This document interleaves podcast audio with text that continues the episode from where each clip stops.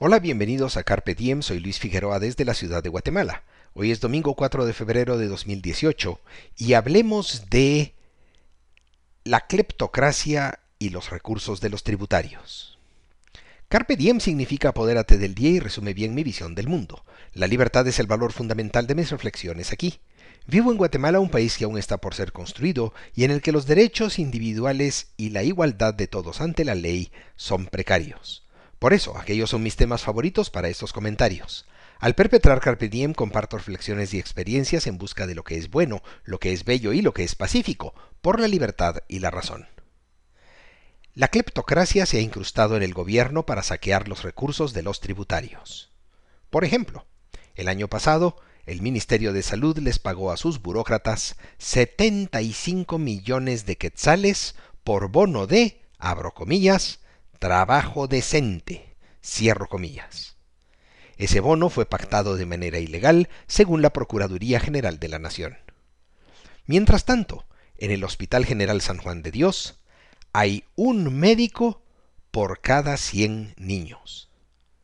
Y la trabajadora doméstica de una amiga, que necesitaba ser operada y estaba en dolor, pasó todo un día esperando a que la atendieran. Según la Procuraduría General de la Nación, el pacto colectivo de condiciones de trabajo que les otorga beneficios salariales a los empleados del Ministerio de Salud es ilegal. En total, han sido demandadas 13 cláusulas de aquel pacto por considerar que fueron acordadas de manera ilegal y porque son inconstitucionales. Las erogaciones, además, pueden ser hechas de manera discrecional. Y tú ya sabes. La discrecionalidad es el caldo de cultivo para la corrupción.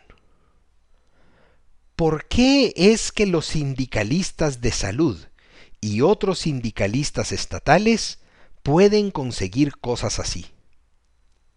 Porque 200 de ellos pueden usar la fuerza para conseguir sus objetivos.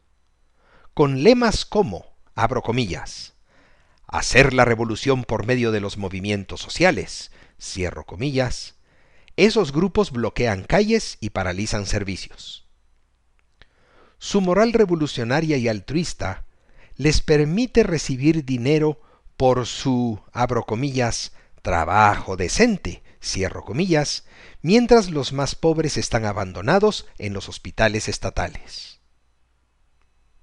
Porque su moral revolucionaria y altruista no les permite ver mal la rapiña del dinero de los tributarios. Porque su moral revolucionaria y altruista les hace pensar que males como la cleptocracia y el saqueo no lo son, si se hacen acompañados de banderas rojas. ¿Sabes que con tus impuestos fue pagado el abogado de los sindicalistas? ¿De cuánto fue el pago?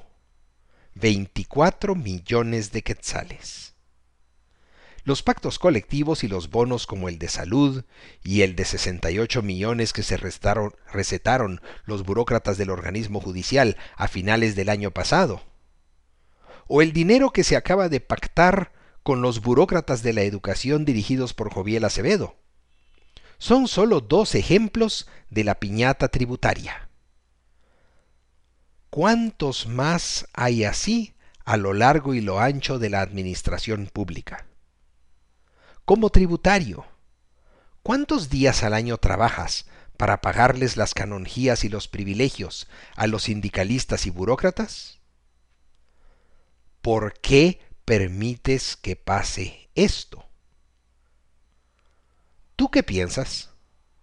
Si te interesan estos temas, te invito a compartir este podcast y a visitar luisfi61.com.